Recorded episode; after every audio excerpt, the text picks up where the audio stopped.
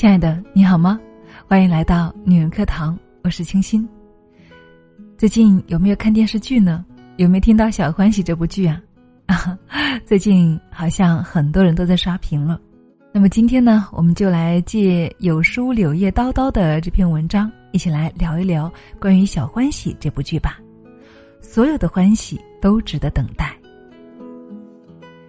这个夏天让人痴迷的电视剧很多。但是能够让一家人聚在一起，哭着笑着看完的，也就是小欢喜了。今晚这部堪称中国家庭浮世绘的热播剧，终于要迎来大结局。方一凡去了南京艺术学院，英子也考入了心心念念的南京大学，磊儿完成了母亲的心愿，考上了清华大学。曾经因为赛车被父亲痛骂的杨洋，却在父亲的支持之下去了德国学习汽车制造。孩子们都考上了心仪的大学，而大人们呢，也各有各的欢喜。无论是人到中年的父母，还是初成年的孩子，在高三这场重要的试炼中，闯过了生活的重重关爱，在爱与理解中一步步成长前行，迎来属于自己的小欢喜。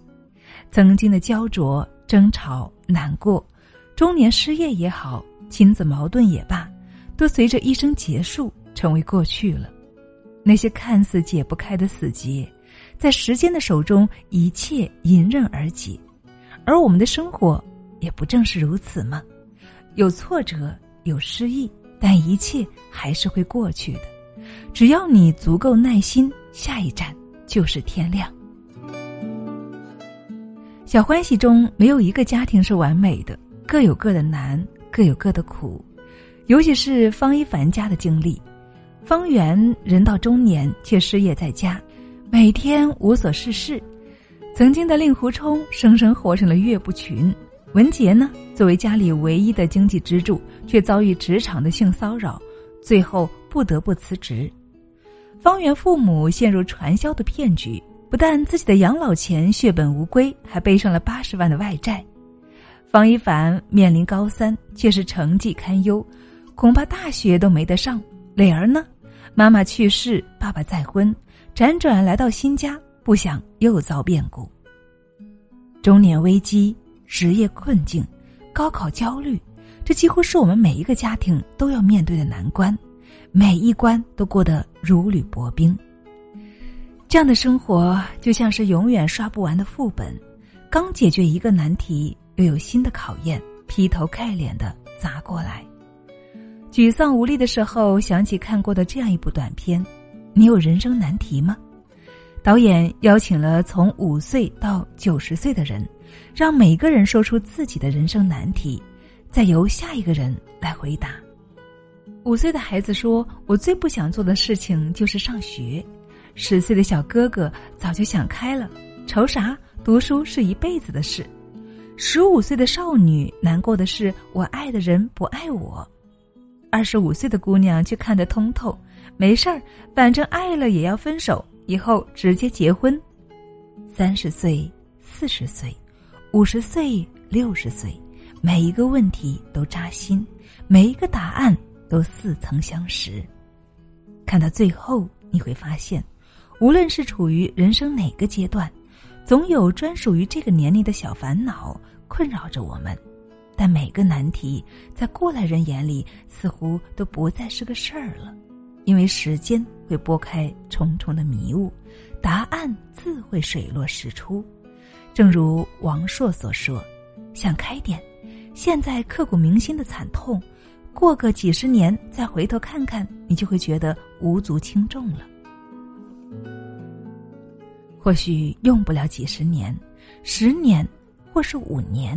当时你觉得天大的、能够逼死人的事情，到现在再回想起来，那都不是事儿了。时间才是治愈一切的良药。只要你把拳头攥紧，握一握，然后明天自然会从你的指缝里钻出来。生而为人，没有谁是容易的。但只有挺住了，才有希望。死撑下去，就会过去。著名作家方方写过一部小说，叫《万箭穿心。女主人公李宝莉经历了如松子般被嫌弃的一生。年轻时，她貌美如花，追她的人一大把，她却非要嫁给一个从农村出来的穷小子。婚后，除了穷还是穷。好不容易等到丈夫升了官、买了房，却发现丈夫出轨，口口声声要离婚。后来丈夫承受不了出轨被揭发后撤职下岗，情人抛弃他的结局，万念俱灰，投河自尽。临死前没有为保利留下任何的片言之语，将妻子在心中完全的抹去。丈夫死后，保利扛起了赡养公婆。抚养幼儿的重担，一个城里出生的弱女子，靠用一根扁担挑货赚钱糊口，结果十年苦力养家，换来的是儿子成年后对她残忍的抛弃，与她断绝母子关系，逼着她从家里搬出来露宿街头。但李宝莉并不是普通的女人，在面对丈夫对她的彻底抛弃。婆婆和儿子对她的怨恨，她不信命。我偏不信万箭穿心，我偏要说是万丈光芒。最后，她终于遇到了一个懂得自己、愿意守护自己的良人，渐渐开始只为自己而活的下半生。有人说李宝莉是咎由自取，但是我们不能够不承认，这样的女人才是有生命力的。我们倒是期待着，我们能够成为保利这样一种人，哪怕是万箭穿心，也要活得光芒万丈。